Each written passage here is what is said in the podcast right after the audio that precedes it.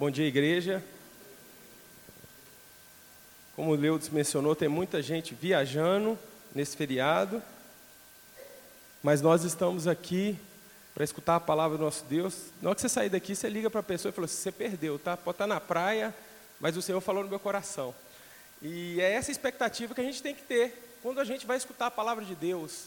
Dependente de quem vai anunciar essa palavra, a verdade é que a palavra vai ser anunciada, e talvez hoje, você pode caminhar com Jesus há tanto tempo, você vai escutar uma palavra vinda da parte dele que vai transformar a sua vida espiritual.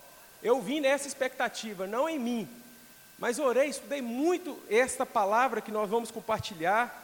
Esse sermão faz parte de um livro que eu tenho lido, e quem participou da classe de EBD semana passada, do irmão Fernando, do irmão Sérgio, degustou um pouco sobre o que é. Fernando, não adianta querer pegar comigo não, que depois eu empresto, tá?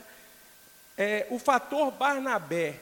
Nós estamos estudando o livro de Atos e semana passada foi riquíssimo. Nós tivemos um banquete espiritual na nossa classe de EBD e foi tão gostoso a gente é, estudar as minúcias. Na, na classe de EBD tem isso, né, Denise? A gente escuta aqui a palavra, mas lá a gente degusta as minúcias. Aí você para e fala, não, professor, não entendi isso aqui. Não, mas eu entendi de outra maneira. Você não vai interromper o pegador aqui para falar isso, né? Mas lá na classe de EBD pode fazer isso, não pode, Denise? Estou puxando sardinha para EBD aí, mas é muito bom a gente se familiarizar ainda mais com a palavra de Deus. E eu te convido, nós vamos falar sobre o livro de Atos. O Instituto Atos tem esse nome Atos justamente por causa desse livro, que é o início da igreja de Cristo. A gente vai ver no livro de Atos, gente, depois que Jesus morreu e ressuscitou, ele falou que não ia deixar os discípulos órfãos, ia deixar o Espírito Santo com eles. E aí o Espírito Santo não ia só estar com eles, ia habitar no meio deles e dentro deles. E aí a gente vê o início da igreja, os primeiros capítulos, a igreja perseguida ali, e a igreja tendo que ir para outros lugares, e ali o evangelho espalhando e chegando até nós. Então, abre sua Bíblia aí no livro de Atos. Nós vamos falar de Barnabé. Atos 4. Nós vamos ler do 31 ao 37. Atos 4. Esse texto aí é a primeira aparição de José Barnabé na palavra de Deus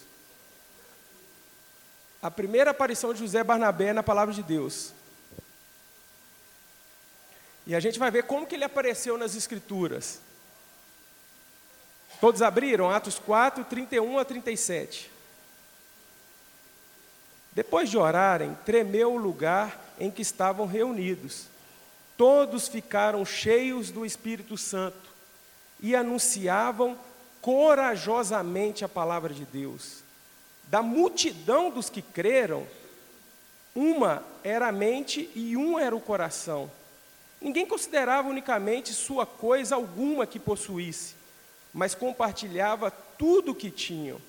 Com grande poder, os apóstolos continuavam a testemunhar da ressurreição do Senhor Jesus. A grandiosa graça, graça estava sobre todos eles. 34. Não havia pessoas necessitadas entre eles, pois os que possuíam terras ou casas as vendiam, traziam o dinheiro da venda e colocavam aos pés dos apóstolos, que distribuíam segundo a necessidade de cada um. José, um levita de Chipre, a quem os apóstolos deram o nome de Barnabé, que significava encorajador, vendeu um campo que possuía, trouxe o dinheiro e colocou ao pés, aos pés dos apóstolos. Vamos orar mais uma vez? Senhor Jesus, nós acabamos de ler a tua palavra, que é viva, que transforma, que muda a nossa maneira de pensar e, consequentemente, muda a nossa maneira de agir.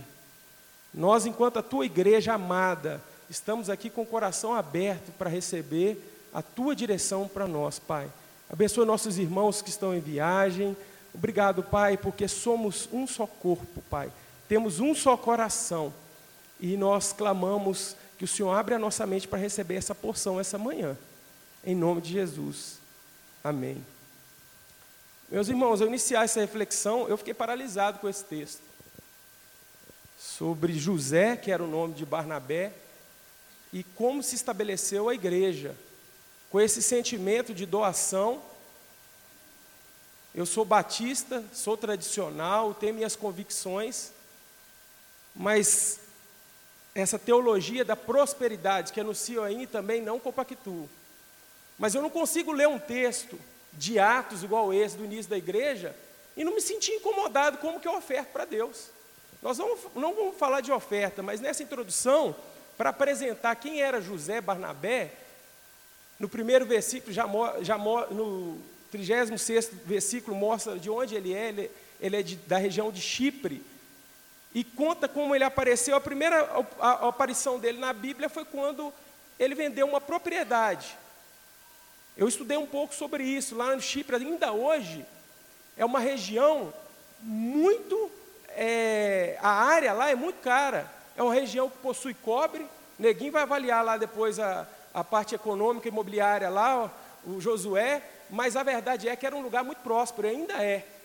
E ele vendeu uma propriedade, não foi uma casinha não. Chegou lá, pegou o recurso e falou assim: está aqui. Então a oferta da viúva pobre tem o mesmo valor dessa oferta do, do Barnabé rico. O que vale é o coração. E esse entendimento, isso mexeu muito comigo. Isso tem que mexer com a gente. A gente está para colocar o ar-condicionado aqui na igreja. Essa pessoa aqui, Barnabé, a gente vai continuar falando dele, ele reunia, era um levita. Ele fazia introdução, cantava, e ele entregou essa propriedade, não é uma casa, não.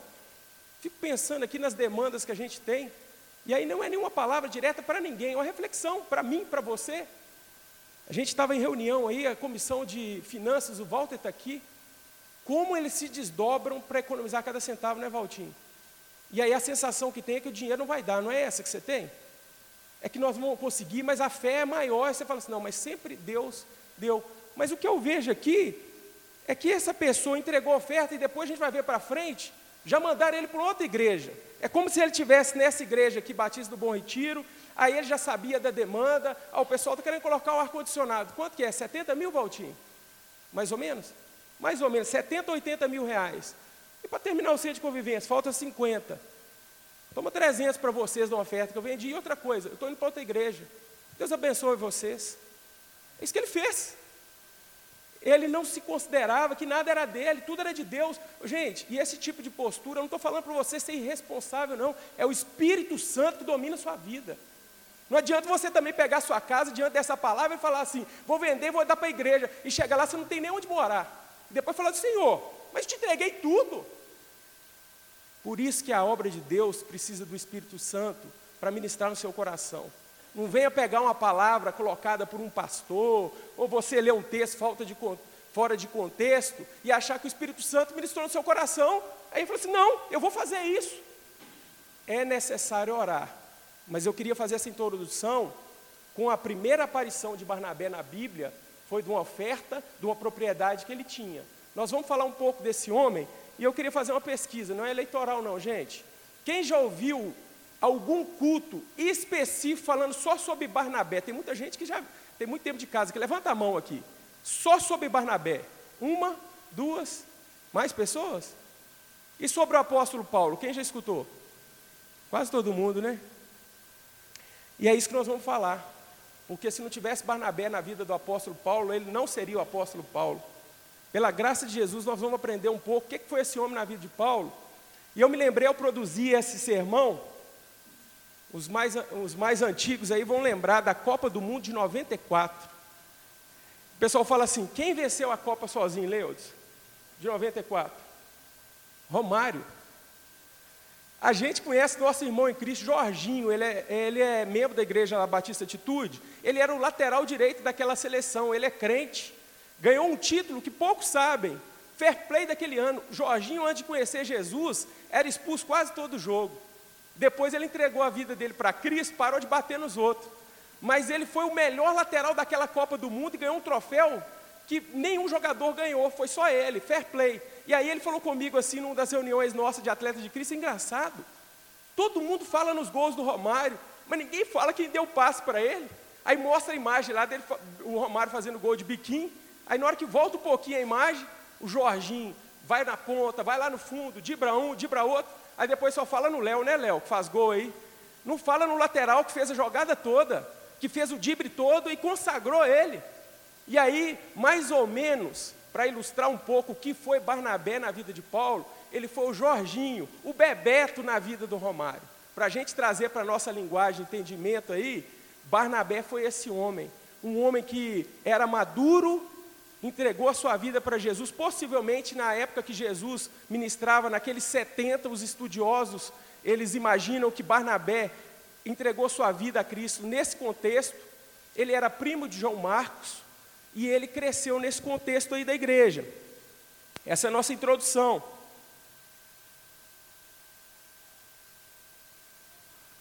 Ainda no verso 36,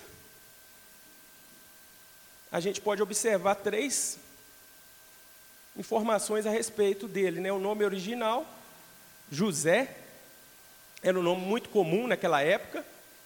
Ele era levita, segundo informação, e a região que ele era era de Chipre, como a gente falou aqui. E, e, e no, no verso 36 a gente vê que os apóstolos deram o um nome para ele de Barnabé. Então não era o nome dele, foi dado o nome de Barnabé. Eles deram um apelido, gente. Vou aproveitar que o pastor Cioli não está aqui. E a gente sabe, o pastor Josué pregou aqui no, no ano passado, no aniversário da igreja, ele falou o apelido de Josué lá no seminário, não falou? Quem lembra? Pastor o quê? Pastor Mickey. Brincando com ele que ele veio da, da Varig e lá no seminário eles colocaram, esse, esse apelido no, Josu, no Cioli, Pastor Mickey, porque viajava muito de avião. E era uma brincadeira, né? A verdade é que os apóstolos colocaram esse nome de Barnabé, e eu estudando e vendo a raiz desse nome, olha que coisa interessante, gente. Eles pregavam a palavra em hebraico ali do Velho Testamento. Naquela época, eles falavam aramaico. E o livro de Atos foi escrito em grego, no grego koiné, que era um grego comum daquela época. É, a gente tem que pegar a raiz da palavra. Barnabé, em aramaico, bar significava filho. Nabé, ou Navi, significava profeta, profecia, né? consolação, exortação, encorajamento. Então, algumas traduções aí está Barnabé, filho do encorajamento, filho da exortação, da consolação. E trazendo para o grego, gente, que era a linguagem falada, a gente aprende que o Espírito Santo, um dos atributos do Espírito Santo é a consolação. Veja bem, no meio dos apóstolos, tinha um, um, membro da igreja, um levita, que ali no meio dos apostolados, eles conversando entre eles, falaram assim: vou chamar Barnabé, vou chamar José de Barnabé, de filho da consolação. Um apelido parecido com o Espírito Santo. Filho da consolação, ou filho do encorajamento. Imagina que marra de José, hein? Eu sou José, mas pode me chamar de Barnabé. É quase igual ao Espírito Santo com muito temor, mas a gente tem que ver o que acontecia igual aqui. Às vezes a gente brinca com o irmão, né, Júnior? A gente estudou esse livro aqui do pastor Abe Uber. Esse pastor é um pastor da igreja, a Igreja da Paz. Começou o ministério lá em Santarém, com poucas pessoas, um, um local extremamente carente, pobre. A cidade tem 200 mil habitantes, a igreja tem 50 mil membros. Aí eles têm um encontro de célula, tem um dia no ano que é o dia de iluminar a cidade. Você imagine só a igreja reunida nas casas, essa igreja aqui, cada um é um ponto na sua casa, e 50 mil pessoas combinam num dia soltar fogos de artifício para iluminar a cidade. Rapidinho vão ganhar a cidade toda para Jesus, né? Que povo é esse? Aí eu brinco com o Júnior, o Júnior me chama assim, Pastor Elmo Uber. Eu falo, Pastor Júnior Subirá, que é um outro pastor que a gente tem admirado e visto, feito a diferença no nosso país, mas apelido, gente, pejorativo, que degrine a pessoa, a Bíblia mesmo fala, né? Se for falar algum apelido que vai denegrir alguém, não chama não. Não vem me chamar de cruzeirense, não vem me chamar de qualquer nome que vai denegrir a minha imagem, não, tá? Mas pode chamar, e nem chamar outros cruzeirenses de atleticano. Mas apelido que vai exortar e vai parecer que a pessoa é um servo, o irmão Tocha, não era isso que chamava o Luciano, irmão do Léo? Era o irmão Tocha. Então o apelido que leva isso foi isso que eles fizeram. Esse irmão, o Barnabé, ele é um cara igual o Espírito Santo. Chega um crente aqui na igreja, um consolador, e a gente vai ver agora. Nós temos alguns, alguns minutos aqui, mas depois você lê na sua casa, ele chegou e Paulo teve uma rejeição muito grande dos, dos discípulos. Meus irmãos, o apóstolo Paulo era simplesmente a pessoa que perseguia os discípulos. E de uma hora para outra ele falou assim: agora eu sou crente. Pode ser igual alguém que está usando aí a, a, o, o, evangelho, consumidor do evangelho, vai vir para cá para consumir aquilo que aquilo oferece. Porque quando um cara fala que virou crente, automaticamente entende-se que ele mudou a vida dele, que, ele, não, que ele, se ele roubava, ele não rouba mais, se ele mentia, ele não mente mais. Isso não é o automático de se imaginar? Foi isso que o apóstolo Paulo é, lançou na mente dos discípulos. Eles imaginavam assim: esse cara perseguia, olha, eu não confio muito nele não. E Barnabé foi a pessoa que acolheu, discipulou, enviou e caminhou com o apóstolo Paulo. Há uns seis meses atrás, nós recebemos aqui o João Leite, aqui, não sei quem lembra, no aniversário do Instituto Atos, um político muito renomado na nossa cidade, na nossa região, aceitou Jesus aqui na frente. E na hora que a gente saiu da igreja, foi aquele burburinho de um, ah, eu não acredito não. Ah, eu não acredito não. Está querendo, está chegando a época de eleição. Gente, era, era esse tipo de conversa que eles falaram do apóstolo Paulo. Gente, eles estão perseguindo, a gente está fugindo. Paulo deve estar tá armando uma maior emboscada para a gente. Na hora que ele estiver no culto lá pregando, a igreja cheia vai soltar uma bomba e vai matar todo mundo. Era esse tipo de conversa que eles falavam do apóstolo Paulo. E Barnabé caminhou com ele. E tinha razão, porque o apóstolo Paulo era um perseguidor. O próprio Ananias, quando foi levado pelo Espírito Santo para falar e para curar o apóstolo Paulo, que, que ele questionou a Deus? Senhor, o senhor está falando isso, mas você sabe qual que é a fama desse homem. Mas ele obedeceu a Deus e teve uma experiência maravilhosa, né? Então, se você tem medo ou receio de uma pessoa, e outra coisa, se estiver mentindo também, quem vai sofrer as consequências é a pessoa. O nosso papel enquanto Barnabé, enquanto esse papel de consolador, agregador, é apostar nas pessoas, é conseguir olhar para uma pessoa, não pelo seu comportamento atual. Sabe por quê? Um dia alguém olhou e orou por você. Um dia você foi alcançado, um dia eu fui alcançado. Um dia a falta de credibilidade que nós tínhamos foi transformada porque alguém olhou para a gente através da cruz de Cristo. Sabe o que é olhar para a pessoa através da luz de Cristo? É como se colocasse um óculos espiritual e ver um comportamento totalmente fora do padrão bíblico e colocar essa óculos e falar assim: com Jesus essa pessoa pode ser isso. A gente tinha que fazer esse exercício. A gente falha muito, né? E eu estou falando aqui de praxe. Como a gente acha, e a gente usa um outro discurso. A gente fala que tem discernimento espiritual. Não é pré-julgamento, não, Leodes. É um discernimento. Não, estou cansado de ver isso. Eu sei, você vai ver. Amanhã essa pessoa vai fazer isso, isso, isso. Eu prefiro errar, olhando através da cruz de Cristo, do que acertar julgando. Muito melhor, né, gente? A gente apostar nas pessoas. E a gente pode ver também que Barnabé, ele tinha habilidades administrativas. Ele se estabeleceu na igreja, e aí lá no livro em Atos 11, a gente vai ver que ele foi enviado para Antioquia da Síria.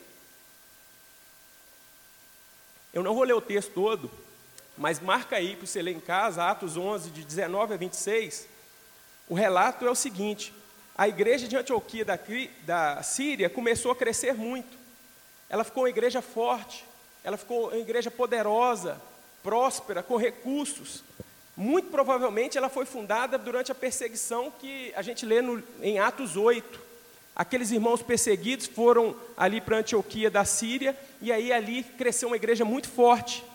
E eles precisavam de quem? De alguém que tinha um coração generoso e uma habilidade de zelar pelo patrimônio e pela obra de Deus. Porque a gente costuma também imaginar que uma pessoa que tem um dom de generosidade, e preste atenção nesse princípio, tá, gente? Eu tenho estudado muito também essa área de ofertas, e a gente pensa, é levado a pensar, de que a pessoa, quando oferta, ela está dando porque está sobrando. Eu caminho com muita gente que oferta muito, e eu tenho observado de quem tem esse dom de ofertar, na vida pessoal dele, ele é mais rígido do que quando ele vai ofertar. Já caminhei com pessoas que fez ofertas generosas para a obra de Deus, e caminhando em Belo Horizonte com essa pessoa, ela falou assim: Não, não vamos pegar o Uber, não, dá dois quilômetros, dá para a gente ir a pé. Isso não é mesquinharia, não. Isso é uma mordomia sobre recursos. Talvez, por essa pessoa ser um mordomo fiel, de não gastar com coisas supérfluas, elas têm recursos para poder ofertar na obra. Isso é uma mordomia. Quem oferta muito, e aí é, é diante de Deus que eu falo isso, é porque tem essa condição.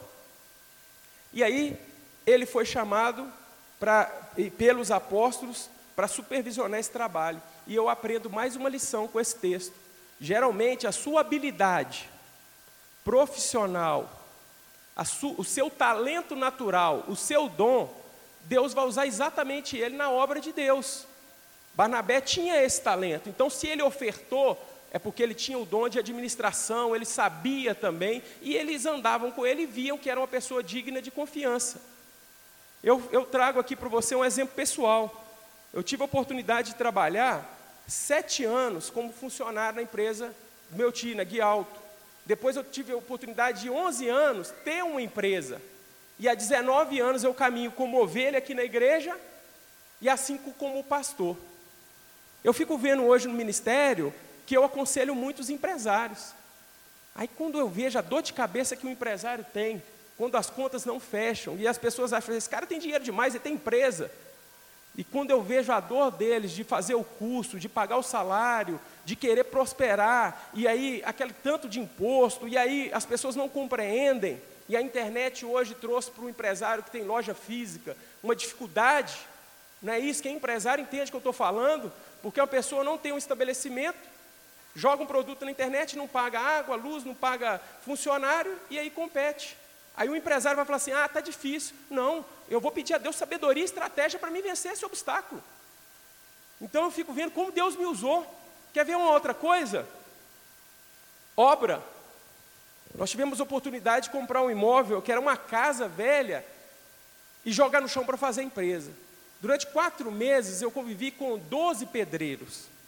Valtinho sabe o que é isso, não sabe, Valtinho? Todos os dias e ali, é, é eu gosto muito de obra, gente, mas chega no final da obra, a gente não quer ver a obra mais, não quer conversar sobre obra mais, e fala assim: nunca mais eu faço isso. Aí passa três meses, você está caçando obra de novo. É, Nilson, ou não? E é isso que acontece. E aí, a loja ficou pronta. Aí, eu tive a oportunidade de fazer a loja do meu pai, a casa da minha mãe, fui à frente, ser arquiteto, ser... aí terminou, aí esse ano de convivência. Há poucos dias atrás eu estava orando ao Senhor, eu não aguento mais obra, Senhor. O Senhor vai tirar isso da minha vida. Eu não aguento. Tem um ano e meio que todos os dias eu vou ali em Baúbas, pelo menos duas vezes por dia. Levar pão para o pedreiro, o Nilson sabe. Aí tem gente que vai falar assim: isso é falta de administração, você podia mandar entregar o pão lá. Se você não estiver dentro da obra, o prejuízo é muito maior. Se você não olhar os detalhes, eu vou lá, aproveito para entregar o pão. Mas vou olhar o que, que eles estão fazendo. Porque um erro que tiver ali, o prejuízo é muito maior, se você não estiver à frente. Então, e uma oração com Deus, Deus, o Senhor vai tirar essa obra da minha vida. Eu não quero mais obra, não. Aí o Espírito Santo sussurra bem baixinho, vou falar uma, intimidade do meu sós com Deus. Para que, que você acha que eu estou te mandando para Belo Horizonte? Daqui a pouco você está construindo uma igreja. Amém? Misericórdia, né, gente? E aí eu falei assim: ah, Senhor, entendi. Então Deus, Ele capacita a gente através da nossa caminhada em, em habilidade de lidar com pessoas. E a gente tem que aprender que em obra tem todo tipo de gente, né? Às vezes os mestres de obra aí são pastores de obra. Você tem que administrar pessoas diferentes. Enquanto ministério do Atos aí, eu tive alguns Barnabés na minha vida. Nilzo, Juninho, Doutor Tiago, Irque. Essas pessoas, gente, eu tenho cada um tem uma característica. Eu sou meio igual o apóstolo Paulo. Quer ir? Não, não vou fazer isso, isso isso. Barnabé é uma pessoa mais ponderada. Ele segura as pessoas, fala assim, não, não é isso aqui não. E às vezes a gente fica meio até é, sem compreender o motivo dos Barnabés na nossa vida. Será que você tem algum Barnabé na sua vida que te segura, que fala para você, um amigo, fala assim: olha, não vai por aí. Às vezes a gente pensa, poxa, essa mentalidade, a pessoa não quer fazer. Mas não é isso. Barnabé tem um papel muito importante na vida do apóstolo Paulo. Voltando ao texto, Atos 11, 26.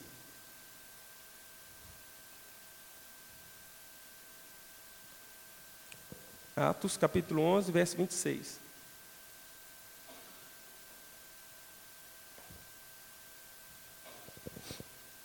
Esse texto mostra que o apóstolo Barnabé, Paulo estava lá em, em Tarso, na cidade dele. E ele buscou ele. Eu fico imaginando, às vezes a gente lê um texto e não imagina o que aconteceu. Semana passada a gente aprendeu muito isso. Uma viagem missionária há dois, três anos. Barnabé, o texto diz assim: E quando o encontrou, levou para Antioquia. Assim, durante um ano inteiro, Barnabé e Saulo se reuniam com a igreja e ensinaram a muitos. Em Antioquia, os discípulos foram pela primeira vez chamados de cristãos. Pouco antes aqui fala que Barnabé, quando foi comissionado para fazer esse trabalho na igreja, ele pensou assim: eu vou lá em Tarso buscar Paulo. E por que, que Paulo estava em Tarso? Os discípulos deram linha nele, gente. Se você for estudar as escrituras, Paulo deu muito trabalho, era desconfiado, é, tinha, não tinha confiança dos apóstolos, e aí Barnabé foi lá atrás dele, e não era pertinho, Taço, de Antioquia da Síria, não. Ele teve que fazer, um, imagina só a atitude de Barnabé com Paulo. Peraí, ninguém dá crédito para aquele cara, mas aquele cara, ele teve um encontro com Jesus. Aquele camarada, na mão de Jesus, ele vai ser um instrumento poderoso. Se a igreja está forte, ela vai ficar muito mais forte ainda. Eu vou lá atrás dele, e ele não sabe se foi a pé, de que, que ele foi, ele foi lá na cidade. Imagina ele chegando lá, Paulo estava na sua casa, triste, é realmente cristão, é um povo difícil mesmo. Eu entreguei minha vida, eu queria matar eles, agora eles, ninguém confia em mim. Eu não tenho nada para fazer na igreja, não. Ué. Devia estar em casa, devia estar com esse sentimento. Eu imagino a Bernabé chegando lá e falando assim: Ô Paulo, aqui eu vim aqui te buscar, cara. Sabe aquela palavra que você recebeu? Não é mentira, não. Não era fogo de palha, não. Eu vou mostrar que o amor da igreja de Jesus para você é que vai transformar os gentios também. Deus, aquela palavra que Deus te deu é verdade. Eu quero ser um instrumento de Deus para materializar o que Deus te falou. E aí ele traz o apóstolo Paulo e os dois passam um ano. Imagina Paulo e Barnabé um ano inteiro lá na igreja. Aí Paulo falando, gente, vamos fazer isso, vamos, a igreja está com dinheiro em caixa, vamos fazer viagem missionária. Calma, Paulo, vamos fazer isso, vamos fazer aquilo. Barnabé era esse tipo de pessoa. Mas depois desse um ano, nós estamos fazendo uma trajetória, gente. Você pode entender na sua mente aí, como se fosse a Igreja Batista do Bom Retiro, chamou dois pastores para cá. A gente tem que ler o livro de Atos assim, para aplicação para a nossa realidade. Aqueles dois pastores, líderes, um levita e o outro, Paulo, estavam na igreja durante um ano. E a igreja próxima. E aí, o que acontece no culto, lá em Atos 13? o Espírito Santo orienta eles para eles virarem, da noite para o dia, os dois maiores líderes da igreja virou, viraram missionários. Olha, aqui está tudo bem, a igreja está próxima, vocês entenderam os fundamentos, nós já formando lideranças, agora nós temos que fazer a viagem missionária. Sabe por quê? Porque o evangelho não pode parar. Ele não é restrito para aqui. Ele não é restrito para um lado, ele é restrito para toda a humanidade.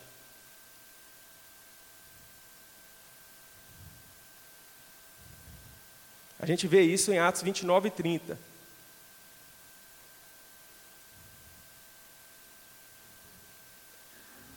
E eles partem em missão, passando pelo, por Chipre. Nós não, não vamos parar nessa primeira viagem missionária, mas o que chama atenção para a nossa reflexão aqui, que eles levaram um auxiliar, que é o João Marcos. Esse mesmo, João Marcos, que escreveu o Evangelho de Marcos. E ele, e ele era primo de Barnabé.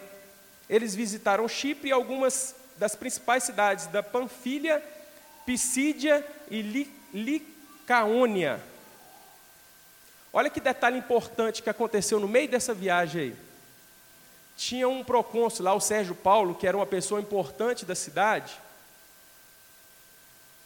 E aí Paulo começou a ganhar destaque. A Bíblia narra que ele, cheio do Espírito Santo, ele anunciou a palavra ali e, e, o, e, o, Sérgio Paulo se converteu através do ajudante dele, que Paulo ministrou com muita ousadia. Sabe o que eu, eu percebo no capítulo 13 e 14? O autor de, de Atos, que é Lucas, não passa a mencionar, na hora que eles chegam, mais Barnabé e Paulo. Se você vê do 13 até o início do 14, eles já pronunciam Paulo e Barnabé. O que que isso pode falar com a gente? O que que esse pequeno detalhe das escrituras? Há quem diga que a ordem dos fatores não altera o produto, né? Mas mudou o fator ali, era Barnabé e Paulo, e o texto, durante três, a três episódios seguintes, narra Paulo e Barnabé. Há um choque de liderança. E aqui a Bíblia não trouxe um juízo de valor. Se Paulo errou, se Barnabé errou. A verdade é, Paulo e Barnabé, eles foram reconhecidos depois desse milagre que eles fizeram lá, como os deuses desceram até nós. Em Atos 14, eles chamaram Barnabé de Zeus e Paulo de Hermes. Algumas versões falam Barnabé de Júpiter e Paulo de, de Vênus, né? É Vênus mesmo? Mercúrio. Paulo de Mercúrio. Eles entenderam com aquele poder do Espírito Santo, e aí chamava Paulo, sabe por quê? Porque é ele que anunciava. Imagina ele chegando na cidade, Barnabé estava ali, mas Paulo que ia na frente e anunciava. Isso fez com que Paulo começasse a ter destaque no meio deles. E aí a gente aprende mais um princípio, gente. Durante essa primeira viagem, Barnabé teve a humildade e a sabedoria de discernir. Preste atenção nessa palavra. Barnabé teve a humildade, e sabedoria de discernir quando os dons e habilidades do apóstolo de Paulo foram mais necessários do que os seus, próprios para o avanço da obra de Deus. Ele permitiu que Paulo brilhasse para a glória de Deus. Quando você percebe o irmão usado, e um detalhe importante, todos nós somos importantes para na obra. Eu fico imaginando se Barnabé não tivesse esse senso de humildade e intervisse na vida de Paulo ali, Sempre uma habilidade ou dom será necessário. O que a gente pode aprender nessa história é o seguinte: nem sempre, guarde isso, nem sempre quem destaca mais foi mais usado por Deus. Barnabé foi muito usado por Deus na vida de Paulo para ele se destacar. Paulo ainda não tinha a maturidade necessária para entender esse princípio, mas Barnabé tinha. Ele deixou Paulo falar. Você imagina numa reunião, eu já fui a algumas reuniões de empresários, de alguma coisa, tinha dez pastores lá. Tem gente que sabe que pastor gosta de falar, né? Aí, para não ter problema, ele dá a palavra para os dez pastores. Gente, deixa um falar. Se Barnabé não tivesse essa humildade, nada disso teria acontecido. Paulo não teria essa liberdade de anunciar. Então, houve ali uma junção poderosa entre a, a, a sabedoria e maturidade de Barnabé e a ousadia do apóstolo Paulo. É uma junção poderosa, né, gente? Quando uma igreja tem esse tipo de entendimento, mas também houve uma separação de atuação ali. Mais para frente a gente vai ver que na segunda viagem missionária, Barnabé deseja chamar João Marcos. E deixa eu só recapitular. João Marcos foi nessa primeira viagem e ele retrocedeu antes da viagem terminar. Mais uma vez, a Bíblia não dá o um motivo real que João Marcos voltou. A verdade é que João Marcos voltou antes da hora. E aí surge uma nova oportunidade de uma viagem missionária. Atos 15, 36 a 40. Vamos ler só esse texto que nós estamos caminhando para o nosso final, para elucidar a nossa conclusão. Atos 15, nós vamos ler do 36 ao 40.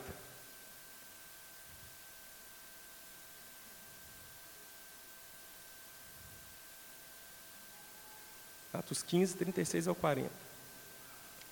Algum tempo depois, Paulo disse a Barnabé: Voltemos para visitar os irmãos em todas as cidades onde pregamos a palavra do Senhor, para ver como estão indo. Barnabé queria levar João, também chamado Marcos, mas Paulo não achava prudente levá-lo, pois ele tinha abandonado em Panfilha, não permanecendo com eles no trabalho. Tiveram, olha aqui, gente, o que aconteceu com dois crentes, dois irmãos em Cristo, líderes de igreja, tiveram um desentendimento tão sério que se separaram. Imagina a discussão que teve que levantar a gente da igreja. Não, peraí, vamos para cá, vamos para lá. E eles se separaram. Barnabé levou consigo Marcos e navegou para Chipre. Mas Paulo escolheu a Silas e, e, e partiu, encomendado pelo irmão a graça do Senhor. Mais uma vez, eu não vejo na Bíblia nenhum juízo de valor sobre que Paulo errou ou Barnabé errou. O que a gente pode aprender é que a palavra de Deus não pode parar.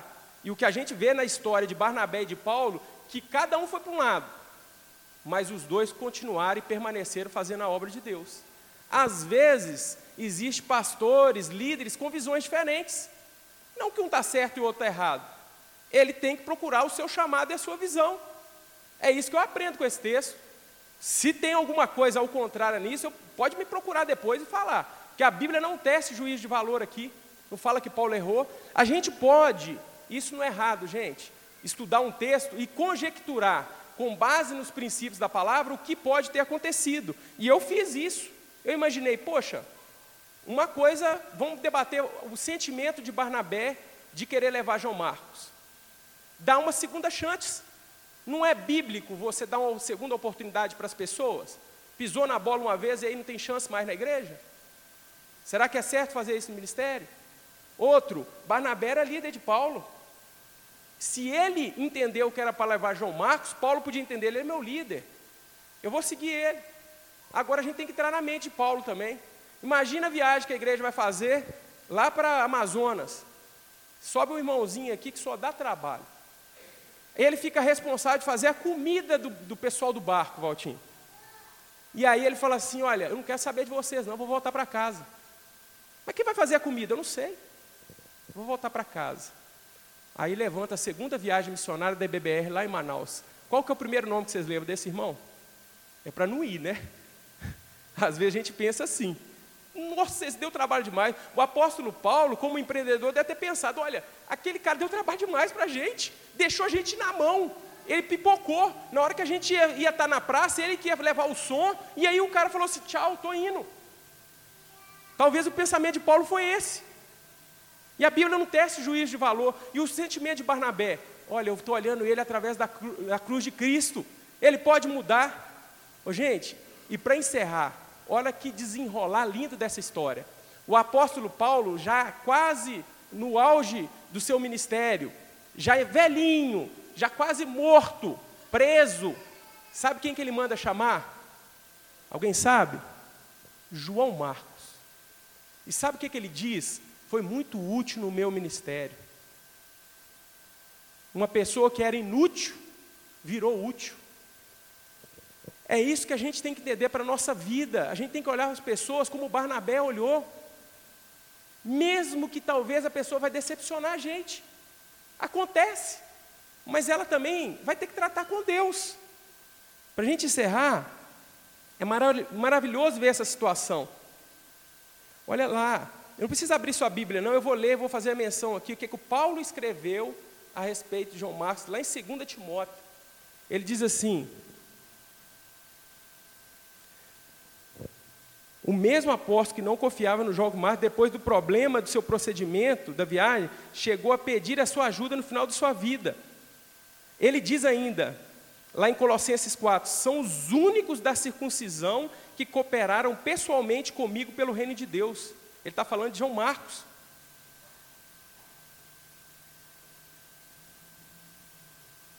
E a gente tem que aprender isso. Três personagens nessa manhã: Barnabé, acolhedor, encorajador. Paulo, determinado, empreendedor. João Marcos, de inútil a útil. Sabe o que eu aprendo com isso também? essas virtudes de todos eles, elas transitaram e todos eles tiveram as virtudes positivas, ao caminhar da obra de Deus. Por quê? Porque eles têm o Espírito Santo de Deus. No Isso Pega, nós tínhamos aqui os nove frutos do Espírito Santo, que é a paz, amor. Quem tem o Espírito Santo de Deus, ainda que esteja entristecendo o Espírito Santo de Deus, ele tem a oportunidade de viver todas as virtudes que o Espírito Santo de Deus tem. É algo que está tá dentro de nós. Sabe qual é a nossa função? Deixar fluir. Porque às vezes, por isso que a Bíblia fala tanto em estar cheio do Espírito. Tem hora que eu começo, e é, é bom você fazer uma reflexão, tá? Eu começo a andar e vem um espírito crítico no meu coração, eu começo a reclamar de algo. Eu, falei, eu penso assim, poxa, tem mais carne aqui do que espírito. Aí eu começo a clamar a Deus, Deus, me enche com teu espírito para eu olhar para as circunstâncias através lá de Romanos 12, renovar meu entendimento, tira meu espírito crítico, porque quando você entra por essa, por essa vala, gente, pastor não presta, ministério de louvor não presta, ninguém presta. Nós, em via de regras, temos a tendência de olhar muito fácil o defeito do outro. Se eu for enumerar aqui, ainda mais com quem que eu ando mais, os defeitos dos meus irmãos em Cristo, está na ponta da língua. Agora, as minhas dificuldades, eu tenho que orar muito para ver, né? Por isso que nós vamos orar agora, para que essa palavra, Barnabé, encorajador, é para você, viu, Sérgio? Essa palavra, você tem o Espírito Santo de Deus dentro da sua vida, meu irmão. O vício não vai te consumir, não. Você recebe essa palavra? Para você. Vamos orar. Pai, em nome de Jesus, que bom que o Senhor está aqui conosco. Que bom que o Senhor vence, que o Senhor reina, Pai. Nós te pedimos, Pai, nos ensina a viver como Barnabé. Ô oh, Pai, nos enche do Teu Santo Espírito para derramar, Pai, esse amor nas pessoas, de ter palavras de encorajamento, palavras de consolo, trazer as pessoas para dentro da tua obra, sentir pertencentes do teu reino, Pai. Ô oh, Pai, tire de nós a crítica, o sentimento de, de que eu não sou cuidado. Ô oh, Pai, privilégio é cuidar. Nos dá esse entendimento enquanto igreja, Pai. E assim a igreja se tornará forte, Pai. Que ela atuará com esse tipo de amor, Pai. É essa minha oração, a oração dos meus irmãos. Nos enche do teu Santo Espírito, a ponto de não caber mais a nossa carne, a nossa crítica, que o teu Santo Espírito domine todas as nossas ações, Pai. Abençoe tua igreja, tua amada igreja, em nome de Jesus. Amém. Amém. Deus abençoe.